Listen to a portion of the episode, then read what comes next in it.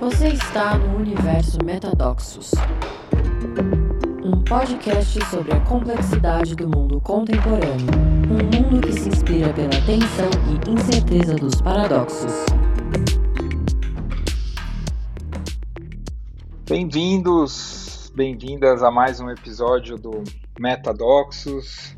Hoje com um convidado muito especial, Pedro, que antes de tudo é meu filho amado e querido e tem ajudado, foi um coautor, co-criador do Metadoxos, junto com o time tem feito esse trabalho que eu tenho sentido o maior orgulho.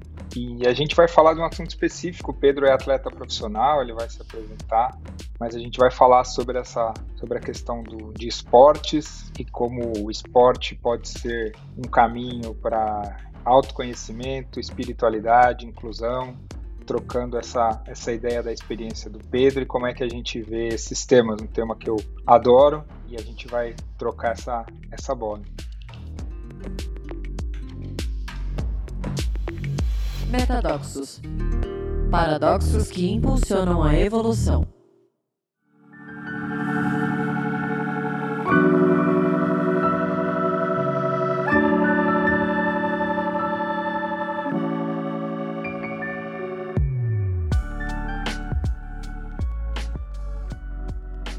Bem-vindo, P. Se apresenta para a turma. Olá, é muito legal estar aqui, um prazer enorme estar aqui. Como tu falou, eu fui um, tô desde o comecinho aí junto com a Gabi nos bastidores, né? A Gabi com uma participação essencial e eu no apoio, mas enfim, é muito, muito legal estar aqui depois de mais de um ano, né, do lançamento do, do podcast e poder participar e juntos é, na mesma na mesma casa, né? Juntos fisicamente aqui, muito bom. E é isso. Eu me chamo Pedro, sou atleta profissional, eu jogo voleibol. Atualmente estou no Sporting Clube de Portugal. Jogo vôlei desde os 10 anos de idade. Tive aí uma trajetória de altos e baixos, mas de muito aprendizado e de, de várias vivências em vários lugares do Brasil, do mundo. Acho que a ideia agora é a gente compartilhar e explorar juntos essa vivência, né? Essa, esses aprendizados, essa experiência e que seja enriquecedor para quem está nos ouvindo. Muito bom, Pedrão. A gente vai percorrendo esse, esses, esses caminhos aqui, vamos juntos na contando essa, essa história. Talvez um, pouco do que você, você, começou a falar, a história dos 10 anos, os altos e baixos, né? Então, de alguma forma você está envolvido com vôlei, com, com ser atleta nas várias categorias, boa parte da sua vida, mais tempo vivo sendo atleta do que, do que não, né? Como é que é essa experiência de ter que treinar, de todas as coisas que, que, que envolvem competir, ganhar e perder desde muito cedo, como é que você sente que, que o esporte influenciou na formação da tua personalidade? Eu acho, não tenho certeza que o esporte moldou a minha personalidade justamente por isso, por ter começado muito cedo né, no, no vôlei, mas desde de que eu me, me conheço, me lembro como gente, eu já, já brincava com algum tipo de bola, com algum, algum tipo de esporte, assim, as minhas memórias na infância sempre são jogando, jogando futebol, ou, é, na, na aula de educação física e agora, né, refletindo sobre essa pergunta, eu me pergunto o que veio primeiro, assim, se tipo, foi a minha competitividade que foi aflorada pelo esporte ou o esporte que, que aflorou isso e, trouxe mais. acho que provavelmente um pouco dos dois.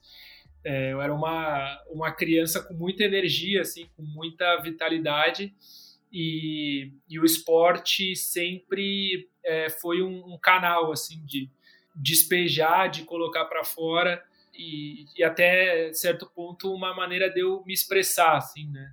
Tive uma pré-adolescência adolescência muito conturbada né? Tu sabe muito bem. Viveu junto isso muita coisa acontecendo na família e tal. E muitas emoções muita né, raiva angústias que fazem parte da idade que, que é, eram é, exponencializadas por tudo que estava acontecendo e o, o, ginásio sempre foi o lugar onde eu conseguia de alguma maneira expressar tudo aquilo, colocar tudo para fora. É, e o vôlei por ser um esporte de explosão casou muito bem com isso, assim, né? Porque são movimentos fortes, movimentos rápidos, movimentos explosivos que de alguma maneira é, eram como uma terapia para mim, onde eu passava as tardes na escola treinando e saía do treino, ia jogar fora da, da, do ginásio, na quadrinha de cimento que tinha lado do ginásio, ficava lá a tarde inteira, chegava em casa esgotado e parecia que tudo tinha sido metabolizado. Assim é, desde de, de, sempre, desde pequeno, foi o lugar onde eu é, me sentia acolhido, me sentia pertencente, me sentia bem, porque eu fazia bem, era valorizado pelo técnico, pelos companheiros, então ajudou também a, a construir uma, um senso de, de identidade, de autoestima, de personalidade, sempre muito ligado a é, a performance, né? Que aí acho que a gente vai explorar isso ao longo da, da nossa conversa. Acho que para um, no primeiro momento é isso, assim, total ajudou a, a me fazer quem eu sou hoje e de uma maneira muito positiva, assim, muito saudável. Bom, muito legal. Você já entrou nesse pedaço do, das dificuldades, dos desafios da infância, e obviamente aqui eu estou falando como quem está te entrevistando, como teu pai, né? Então, é, a gente teve esse episódio junto com família, que foi o divórcio, quando você tinha oito anos, que foi quando eu divorciei da, da tua mãe. E foi um período muito, muito difícil, né? Na realidade, a gente sempre se conectou pelo esporte, a gente é, sempre foi muito amigo. E dois anos depois do divórcio, acabou, você acabou mudando, tua mãe te levou de volta para São Leopoldo e foi um período bem desafiador, complexo. Foi quando começou a jogar vôlei. Né? Então, e, e, e, também tem outra coisa que é a história da, da competição, né? o, o meu pai é super competitivo, eu lembro que eu também, desde pequenininho, me lembro sempre de praticando esporte, joguei, joguei muita coisa. E acho, mas eu acho que tem uma diferença que tu, tu foi mais longe e melhor, porque eu lembro que quando eu fui crescendo, meu pai jogava bola junto com a gente e ele, quando a gente começou a ganhar dele, ele, ele, ele detesta perder, que nem eu. E aí ele dava chinela na gente por trás, assim, para não, pra não deixar a gente ganhar, eu e, meu, e o, o Maurício, teu tio. E eu tive muita dificuldade também. Eu lembro de, de várias vezes que eu colapsei competindo pela incapacidade de me ver perdendo. Né? Então, obviamente, tu como atleta profissional tem que lidar com é, derrota, e, derrota e, e, e, vitória, né? E aprender a perder é um papel super importante. Então, queria que falasse um pouquinho, primeiro dessa história, né, de, da dor, do divórcio, da separação. O vôlei começou mais ou menos na, na época que, tu mudou para São Leopoldo. E como é que tu lida com, com vitória e com, e com derrota? Como eu falei anteriormente, tipo, foi uma coisa muito como se a vida tivesse logo, né, com 8, 10 anos, 10 anos, né, quando foi quando a gente se mudou para o sul e tu ficou em São Paulo, é que a vida estivesse colocando já um primeiro grande desafio, mas ao mesmo tempo já dando uma grande é, oportunidade e solução para esse desafio. Porque, lógico, com 10 anos, os pais separarem, você mudar de, de estado, é, numa época que não tinha WhatsApp, FaceTime e tal, e a gente era muito próximo, foi muito difícil emocionalmente para mim. E até então eu, tipo assim, sabia que o vôlei era um esporte, mas não tinha contato nenhum e gostava muito de jogar futebol e adorava jogar futebol e era meu sonho ser jogador de futebol com essa idade, como muitos meninos. Só que no, no, no Sinodal, o colégio que, que eu fui matriculado, não tinha escolinha de futebol. Um dos poucos colégios do Brasil que tinha escolinha de tudo, né? De atletismo, de basquete, de vôlei.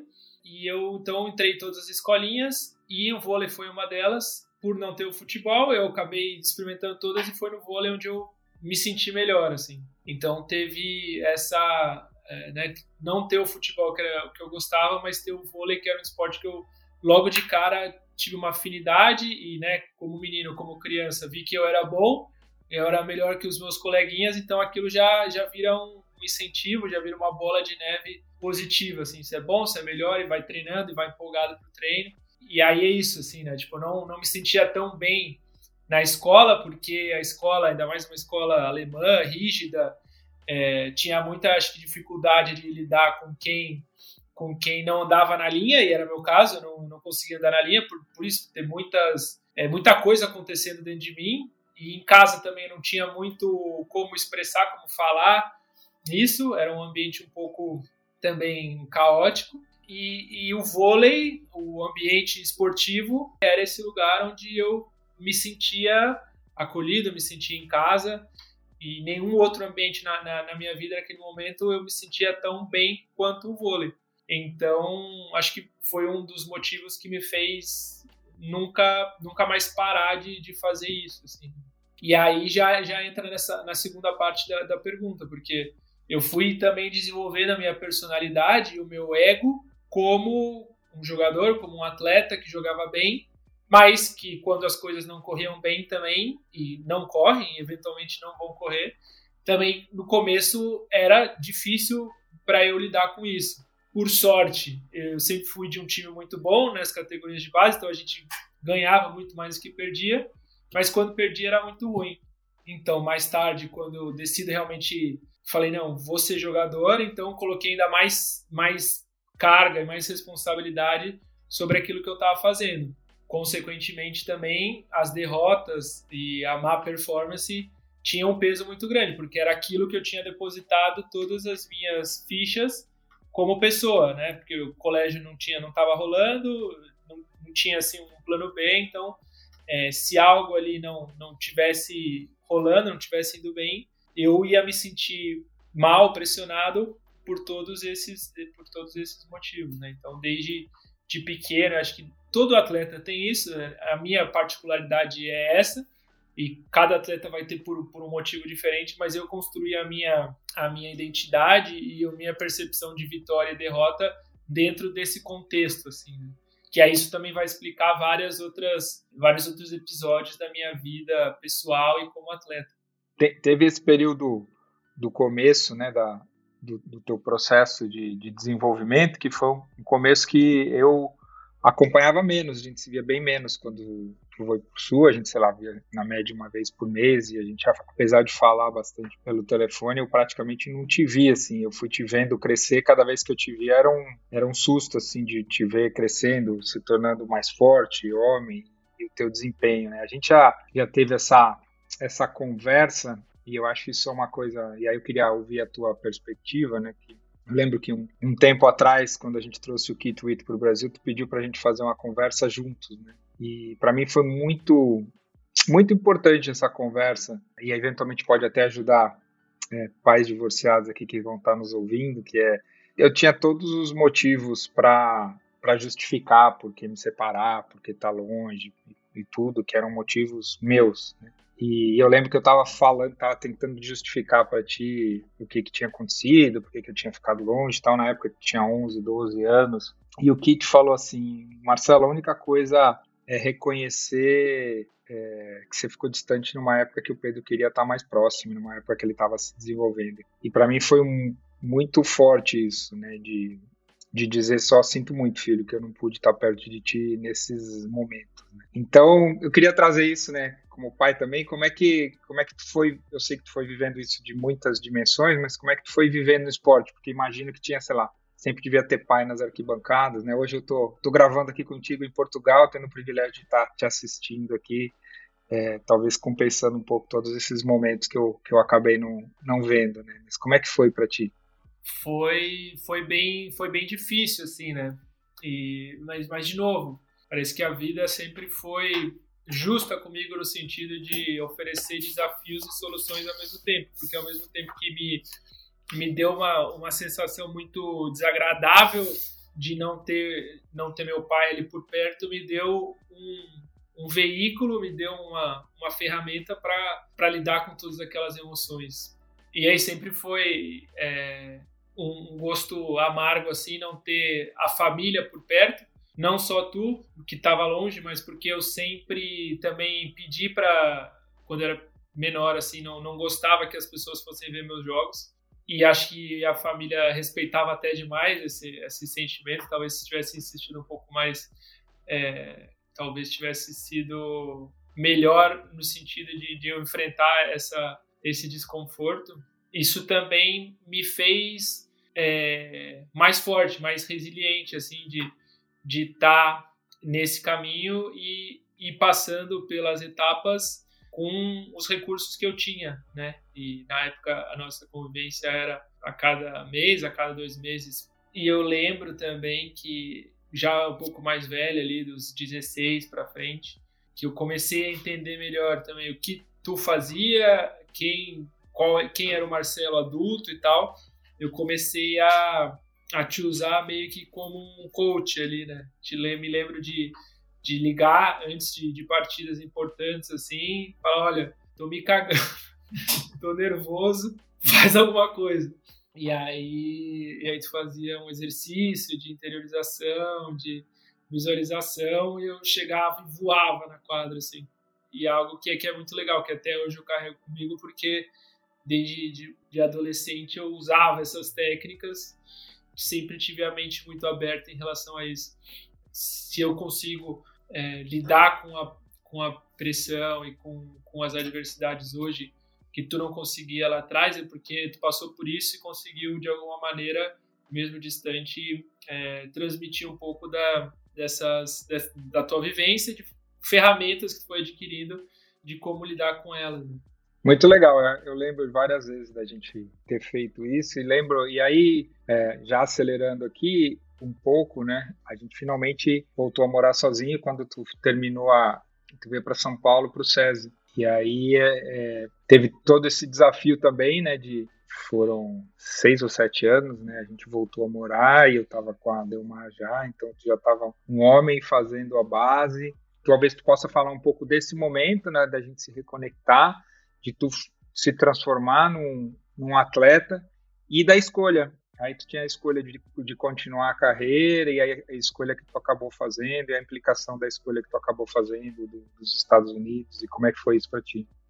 É, então, é, com 17 para 18 anos eu saio de São Leopoldo, me formo no, no ensino médio, decido é, seguir a carreira como profissional mesmo, né? Naquela época tá todo mundo fritando com vestibular, o que, que eu quero ser da vida e tal. Eu lembro de, dessas discussões assim na escola, a galera mega ansiosa, meu Deus, vestibular e teste de vocação e tal, e eu bem tranquilo ali, tipo, já sei que eu quero, tô sossegado, por sorte, coincidência, destino, a oportunidade que eu tive foi no recém-criado time do SESI, né, que hoje em dia é referência é, no voleibol e vários outros esportes de alto rendimento, mas na época eu estava começando com esse projeto, em 2010, e eu fui contratado para fazer parte da primeira primeiro grupo de categoria de base do SESI. Por coincidência, era na Vila Leopoldina, 20 minutos da tua casa. Então,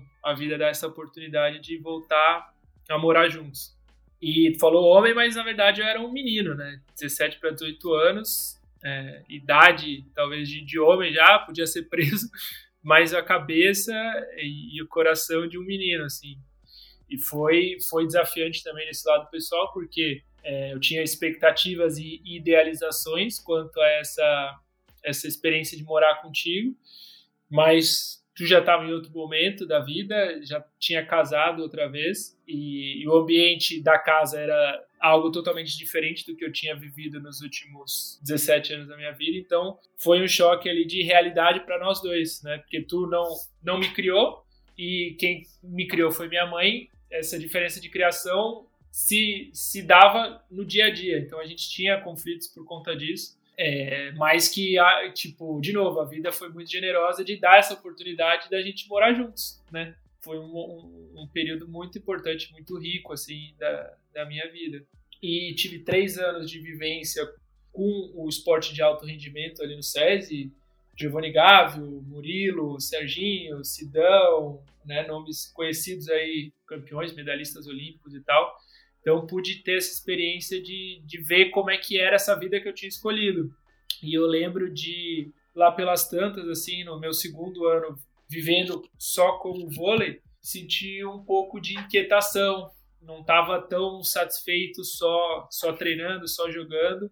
E apesar de não ter me encaixado muito bem no, no colégio na parte acadêmica, é, eu sou muito grato por ter estudado numa escola boa, onde eu fui muito estimulado, assim, né? Isso me deu uma base legal de, de conhecimento, sem eu me dar conta na época. E quando eu fiquei dois anos sem essa essa, esse estímulo mesmo, assim, mental, eu senti que alguma coisa estava faltando e decidi entrar na faculdade ainda no Brasil. Aí eu entrei no, no Mackenzie, treinava com sub-21, treinava com adulto e estudava, que era uma loucura, ainda mais em São Paulo, com os deslocamentos e tal. Morava em um lugar, estudava no outro, treinava em outro. E ainda namorava uma menina de outro estado. Então, tipo, minha vida era uma loucura, mas eu adorei aquilo, assim. E aí, lá pelas tantas, no final desse ano, eu falei, bom, eu não quero parar de estudar. E naquele momento ali, eu achei que, que o mais interessante para minha vida pessoal até, eu acho que mais do que profissional, assim, pessoal, eu sentia que eu queria viver mais coisas. Com 20 anos, eu queria viver mais coisas do que eu estava vivendo. E surgiu a oportunidade de ir para os Estados Unidos através de uma bolsa esportiva e eu tomei a decisão, que não foi fácil, de, entre aspas, largar o vôlei, né? Porque é, a ida aos Estados Unidos nesse momento representava um, uma mudança de foco, né? Do, como atleta, mudando o foco para a parte como estudante e um futuro profissional. Então, eu aí em 2013 eu, eu vou para os Estados Unidos para jogar e estudar. Muito legal. Eu acho que vale a pena contar contar rápido da tua experiência e a reflexão, reflexão existencial é, que você fez e, e, e, entrar nessa, nessa reflexão do, do esporte como reflexão de propósito, porque você talvez valha a pena tu contar Estados Unidos, o que tu fez depois e como é que tu acabou decidindo é, investir efetivamente na carreira de atleta e o quanto isso você vê a, a, a, associado à tua reflexão com o propósito de vida, porque eu sei que essa é uma reflexão presente e o quanto é, você vê o, o esporte como um mecanismo para um propósito. Sim, então, é, aí eu vou para os Estados Unidos e a experiência lá foi, foi tudo e mais um pouco que eu imaginava, assim. É difícil resumir em algumas frases uma experiência que foi tão, tão intensa e tão rica. Foram quatro anos morando em Iowa, com ainda um bônus ali de três meses estudando, fazendo tipo um semestre na Europa, na, na época na Espanha, de um putz, aí conheci gente do mundo inteiro, aprofundei no, nos estudos de administração, no caso, que era o que eu estudava, depois ainda acabei estudando psicologia e sociologia, é, e aí me realmente, tipo, abri a minha mente e me abri para tudo que estava acontecendo é, ali ao meu redor. Lá pelas tantas também vi que a administração até era legal, mas eu, eu queria mais, então comecei a, a, a como eu falei, estudei psicologia, sociologia, fiz estágios em ONGs, trabalhei em restaurante como garçom, trabalhei em empresas, trabalhei na faculdade, no campus, enfim, fiz de tudo um pouco, assim, nunca estava parado. Trabalhei na numa campanha política contra o presidente, o candidato a presidente Trump nas eleições de 2016. Fiz de tudo um pouco porque era isso que eu sentia que eu tinha que fazer naquele momento, experimentar, experienciar o máximo de coisas possíveis já que não tinha tanta clareza do que eu queria fazer. É, o fio condutor de tudo isso ainda sendo o vôlei, porque eu tinha uma bolsa acadêmica na faculdade, então tinha as minhas responsabilidades é, como atleta, né? Tinha que treino, tinha que jogar e, e nosso time era bom, era competitivo. A gente foi campeão os quatro anos seguidos da conferência, fomos vice-campeões nacionais é, duas vezes, fomos Final Four nacionais quatro vezes algo que o contexto e o sistema lá me proporcionava era isso, tipo, tinha o vôlei, mas tinha também um milhão de outras coisas que também eram muito legais e que me fizeram dizer para mim mesmo que o vôlei acabaria ali, assim que eu me formasse, não jogaria mais profissionalmente ou competitiv competitivamente, tipo, então 16, não, 17, não, 16, 16 eu me formo, jogo o último jogo e foi infelizmente ou felizmente foi o jogo que era a final do campeonato nós perdemos, final do Campeonato Nacional nós perdemos, e aquilo deixou um gosto muito amargo, assim, para mim. Apesar de já ter feito na minha cabeça que eu ia parar, o fato de ter parado, perdendo, é, no, no ano seguinte, assim, ficou algo não terminado dentro de mim.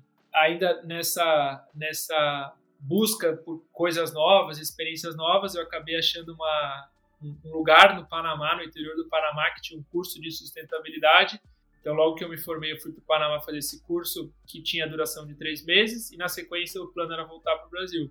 Só que eu fiz esse curso gostei muito, o pessoal do curso também gostou de mim, e eu acabei ficando no Panamá por mais um ano e pouco. Então, depois da, da minha formatura, eu fiquei no, no, Panamá mais ou menos um ano e meio, trabalhando lá como diretor de um programa de educação comunitária, onde a gente ensinava inglês e, e até esportes e outros tipos de, de atividade recreativa para as crianças locais, e foi uma experiência também super rica. Nesse período aí, o vôlei totalmente fora do meu radar, o esporte totalmente fora do meu radar, eu já tinha deixado para trás isso. Só que quando eu decido voltar para o Brasil e me recolocar no Brasil, dar continuidade a essa trajetória que eu vinha. É, só que aí o vôlei me chamou, assim, meio que do nada caiu do céu um convite para jogar a terceira divisão uh, no Rio de Janeiro. E eu topei, depois do técnico insistir muito, assim, porque precisava de um cara para completar o time só. E na época minha mãe, e ainda mora no Rio de Janeiro, tinha recém se divorciado e tal, e seria uma boa eu ficar ali um pouquinho com ela e ao mesmo tempo bater uma bola, rever o pessoal e tal, mas tipo assim, sem compromisso nenhum. Aí eu volto e as coisas fluem naturalmente, eu acabo jogando bem e me empolgo, volto à forma e falo, não, agora quero continuar jogando mais um pouquinho. E, e aí, no começo de 2019, eu sou convidado para jogar para um time da segunda divisão do Brasil, e ainda nessa, nessa mentalidade, não, quero só ali experimentar, ver qual é que é, rever o pessoal, as coisas fluem naturalmente, eu tenho um bom desempenho e na sequência do ano de 2019 eu sou é, contratado por um time da, da Superliga, da primeira divisão do Brasil. E aí, dentro, dentro da mesma mentalidade, eu falei, vou ali só conhecer, sempre quis jogar uma Superliga, né, porque dentro dessa minha trajetória como atleta profissional lá com 10 anos, que queria ser um jogador profissional e fiz a escolha de ir para os Estados Unidos sem ter o gostinho de ter jogado realmente assim profissional mesmo. É, falei, bom, é agora, né? Tipo, tava com 26, 27 anos, falei, é, vou ter essa experiência para dizer que eu joguei realmente profissional e pronto, acabou. E aí, mais uma vez, as coisas andam muito bem para o meu lado. É, a gente faz uma boa campanha na Superliga, eu consigo jogar bem e, e aí a minha carreira tem continuado desde então. Passei pela França, ano passado em Portugal, é, em, outra, em outra equipe aqui de Portugal, agora esse ano no Sporting, e cá estamos. Tu acabou indo para o Panamá, fazendo essa reflexão, mas tu acabou não falando um, de um evento importante na tua vida, que foi o acidente de carro, né? E eu lembro que te colocou no lugar de experimentar a morte, né, porque foi grave, e te colocou no lugar de reflexão de significado bem profundo, né? Como é que o acidente é, e toda a, essa experiência que tu acabou de contar aprofundar a tua reflexão sobre significado de vida e propósito? E como é que você vê esses eventos todos é, te fazendo escolher voltar? Sim, é, esse foi um evento que mudou a minha vida e o meu olhar para ela, assim, né? Porque, como eu falei, eu estava na, na faculdade querendo experimentar de tudo e fazer de tudo, conhecer de tudo, mas eu tinha vinte e poucos anos, então, tipo, na faculdade, festa, aquela coisa toda. E num belo dia eu quase morro num acidente de carro, é, provocado por, por uma outra pessoa, e eu e meu amigo, a gente milagrosamente se salva e quando eu me recupero, tipo, eu tenho essa meio que epifania, assim, se é que pode se dizer, é, de porque assim, todo médicos, policiais e os amigos, as pessoas, a família que viam o que aconteceu e como eu e meu amigo nos salvamos, né, as pessoas falavam vocês se salvaram, vocês deviam ter morrido, mas não morreram. E isso mexeu muito comigo. E eu senti assim que acho que é ali que eu comecei a ter um contato maior com, com a questão espiritual, assim, porque eu senti como se eu tivesse recebido uma, uma chance, uma segunda chance de estar tá vivo, e aquilo foi muito forte, assim, porque eu falei, bom, se alguma força maior decidiu para que eu nesse acidente não morresse, estivesse vivo, eu, é porque eu preciso fazer alguma coisa aqui nessa nessa minha existência, na vida. É, e essa coisa deve ser boa, né? Porque senão eu não ficaria. Então eu preciso achar alguma coisa boa para fazer no mundo. Preciso achar um jeito de ser útil. Preciso achar um jeito de, de servir. E essa foi a minha primeira grande grande contato assim com a questão do propósito. E na minha cabeça lógica, naquele momento, falei, bom, nada a ver com o vôlei, né? Que, quem que eu tô ajudando atacando um monte de bola, fazendo ponto, ganhando, perdendo, tipo, o que, que isso acrescenta para alguém? E aí eu entrei muito forte é, na, na, na, área da sustentabilidade. Tipo, comecei a pesquisar, fazer, abrir esses diretórios e, e esse diretório assim da, da, sustentabilidade, da mudança climática, das questões ambientais, tipo, foi o que mais me chamou a atenção. Falei, bom, acho que isso é no mundo hoje o que mais está pegando, assim, né? O, o nosso maior problema, a nossa maior bucha é essa e aí, na época, eu entrei até num, num, concurso na faculdade, tipo TED Talk, assim, que você tinha que criar um TED Talk e as três melhores iam se apresentar para todo mundo e ganhava mil dólares e tal. E aí eu entrei com uma, um talk lá falando sobre a mudança climática e fui um dos finalistas. E foi bem legal porque eu estava morando no meio oeste, né, que é um lugar conservador nos Estados Unidos, como se fosse, sei lá, o centro-oeste, né, uma parte do sul do Brasil, assim, que é um pouco mais conservador e tal, é mais agro. Então, na, naquele contexto ali, falar sobre mudança climática, sobre sustentabilidade, foi, foi um choque, não um choque assim, né, mas as pessoas tinham outras visões, né, tinham outra, outras opiniões sobre os fatos, apesar de serem fatos. Então, foi uma experiência muito rica e essa minha decisão de ir para o Panamá estudar sustentabilidade em loco, no meio da, da floresta tropical, é, foi, foi dentro disso. Assim. Então, tipo, eu, eu tinha essa vontade, esse objetivo, essa é, motivação muito grande assim de, de querer ser útil. Quero ser útil, preciso ser útil porque eu estou vivo para ser útil. Então, comecei a viver muito para fora, assim, tipo, o que eu posso fazer para ajudar qualquer pessoa que tiver ao meu redor comecei a viver muito disso, mas ao mesmo tempo um pouco desconectado de mim, da minha essência, como eu falei, sempre atleta, sempre num ambiente competitivo, sempre é, experimentando esses picos de, de adrenalina e de bem-estar depois de um jogo, de uma vitória, de repente, tipo, é quase uma abstinência, assim, né? E, a, e sem eu fazer isso conscientemente, né? Então, fui sentindo assim que também estava é, um pouco desequilibrado, até por isso que eu decidi voltar para o Brasil, porque eu sentia que estava faltando ali alguns elementos da minha vida.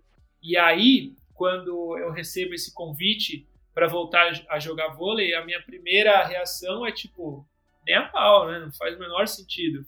Saí do, do Brasil para os Estados Unidos, para o Panamá, fiz um monte de coisa, tive um acidente, quero ser útil, tipo, vôlei não tem nada a ver.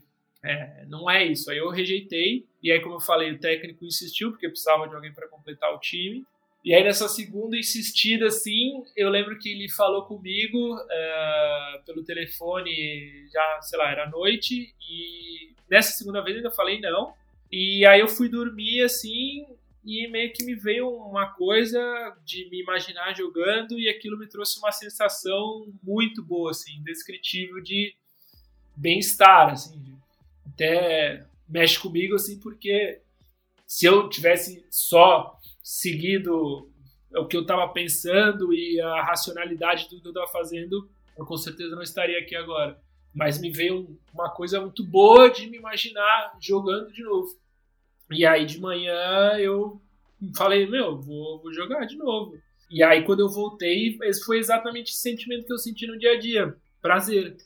Eu, eu não, não lembro exatamente assim como eu fui é, deixando um pouco de lado essa, essa coisa mais racional para tipo ir falando, cara, isso é muito bom, eu gosto muito de fazer isso.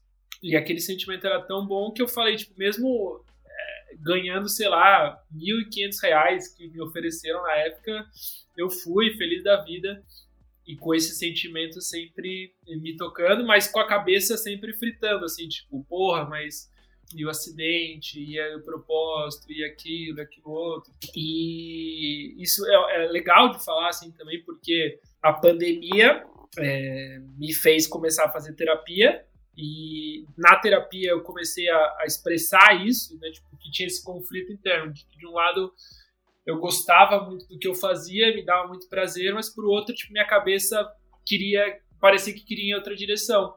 E aí na terapia eu consegui meio que desfazer esse nó e, e juntar um pouco mais os dois. E aí, a partir daí, tipo, as coisas começaram a deslanchar ainda mais. E, e eu me sentia mais inteiro, assim, para para o meu dia a dia como, como atleta, o que me trouxe também performances melhores, resultados melhores e uma continuidade positiva assim na minha carreira. Muito legal, filho. É, e eu acho que, que é primeiro essa uma reflexão sobre propósito, que é essa combinação de mente, coração e ação, né? O que, que eu faço bem, o que, o que, que eu amo fazer e como é que eu trago isso para o mundo. É muito legal ver como é que tu integrou mente e coração e equilibrou. Mas tu falou um negócio muito legal essa semana, que é derrotas ou vitórias não te identificam, não, né, não definem quem tu é. é. Tu é muito mais do que o desempenho, as derrotas, as vitórias, ou o lugar onde tu está jogando. Que é um sinal de maturidade, e aí talvez possa falar um pouquinho disso até à luz do, de, desse documentário da HBO, do Michael Phelps, que chama O Peso do Ouro, que vale muito a pena assistir, chama da HBO Max. O Michael Phelps é o maior atleta olímpico da história, e logo depois da primeira Olimpíada dele, ele entrou numa super depressão.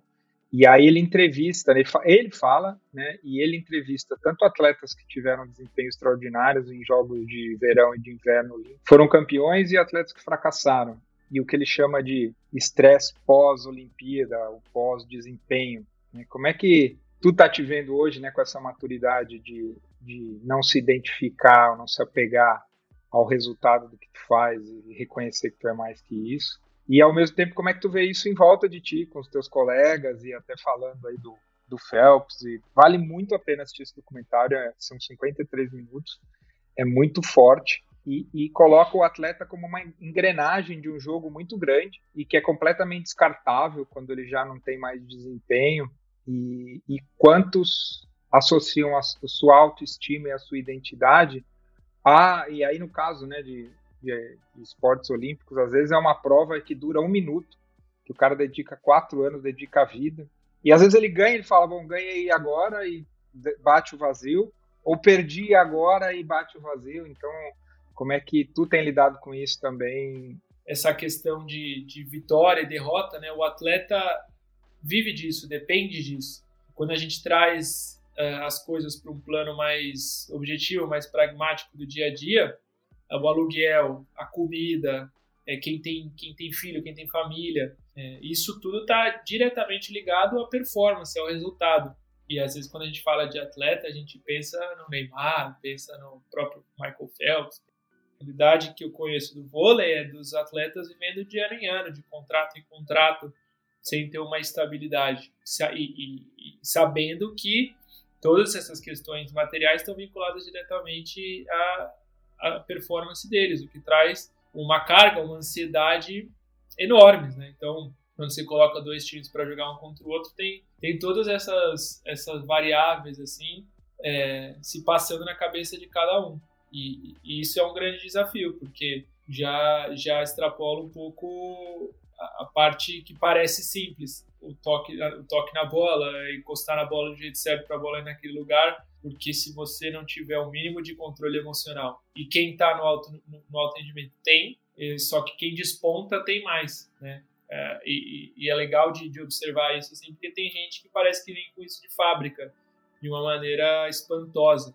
É um, é um grande desafio, é um grande desafio, porque assim como eu, todos os outros, uh, todas as outras pessoas, atletas que estão no alto rendimento, tem seu senso de ego, seu senso de personalidade, autoestima diretamente ligada a ganhar e perder. É muito, é impossível você ver um atleta profissional feliz, tranquilo depois de, de perder um jogo. E, e administrar esses sentimentos é muito é muito desafiador, né? E como eu falei, ainda mais quando a gente coloca uh, essas questões da, da vida cotidiana, é, ter estabilidade, ter uma família, ter um lugar para morar, e saber que, que outras pessoas dependem de você é realmente desafiador. Bom, puta, passou rápido o tempo, a gente tem muito, teria muito mais assunto para a gente explorar aqui, mas eu queria aproveitar para a gente terminar, filho, falando dessa do esporte como metáfora para a vida, particularmente nesse aspecto de, da experiência de fluxo, que é essa ideia de quando você tem um desafio e uma habilidade um pouco acima da sua capacidade, você consegue desempenhar e você entra nesse estado alterado de, de consciência que vai além do ordinário, né? Então, atletas como o Federer, é, como o Guga, vários atletas, né? O Ayrton Senna descreve a volta dele em 89, na, quando ele ganha o campeonato mundial no Japão, quando essa fronteira entre você, a bola, os colegas, a arquibancada, é, não existe mais, você se sente íntegro e inteiro uh, numa experiência é, espiritual mesmo. Né? Queria que um pouco você falasse de como é que você experimenta isso em alguns momentos quando é que você chegou nessa experiência de fluxo e como é que ela te ajuda a, a se conectar com esses aspectos mais transcendentes da vida para inspirar mais gente aqui que está nos ouvindo. O estado de flow é algo que todo atleta, de alto rendimento ou não, experimentou. E eu, particularmente, descobri que era que tinha um nome e que as pessoas estudavam isso mais recentemente. É, e li um livro sobre que, que foi muito transformador assim para mim, mas que, que, que, que olha a fundo o flow e identifica como esse processo de desapego de, de tudo aquilo que está acontecendo que não faz parte da sua experiência, que é um processo meditativo. E o que me fez conseguir induzir mais esse, esse estado de flow nos jogos e nos treinos foi justamente a meditação. E os dois andam de mãos dadas, porque o processo meditativo nada mais é do que através da interiorização, da, da concentração em um ponto focal, seja respiração, seja mantra, seja o que for, a pessoa conseguir estar tá focada nisso, deixar os pensamentos irem e virem e manter a, a, o foco, manter a concentração por um longo período de tempo. E o flow é isso. Só que quando você faz isso fazendo algo que você gosta, bem feito, é uma sensação de prazer realmente indescritível, que te traz performances e resultados excelentes. É, porque você está bem preparado, todo atleta é bem, bem preparado, e se você retira a, as barreiras mentais e consegue estar tá sempre é, entregando a sua capacidade, isso é extremamente prazeroso. E o paradoxo é justamente esse, dentro do esporte de alto rendimento, porque quando você entende que, bom, se eu tiver tranquilinho, se eu tiver concentrado, é, eu vou, vai ser muito bom, eu vou jogar muito bem e coisas excelentes vão acontecer, isso também gera uma ansiedade, porque você quer entrar nesse lugar, só que aí às vezes o processo se inverte, porque você quer que a, a recompensa venha antes do processo, mais ou menos. E, e não, e o flow justamente é a entrega para esse processo, para entrega para os dias bons, para os dias ruins, é, para tudo que acontece e você entrar nessa dança com tudo que acontece. E desprendido de se vai ganhar, se não vai ganhar, se vai jogar bem, se não vai jogar bem. E aí é que está a dificuldade de estar tá sempre nisso, ainda mais no alto rendimento, quando você tem pressão de vários lados, é, é realmente um grande desafio mental. Mas que vale a pena buscá-lo e que também é possível no dia a dia e para não só para atletas, para qualquer pessoa, é um, é um treinamento mental e até espiritual bem interessante.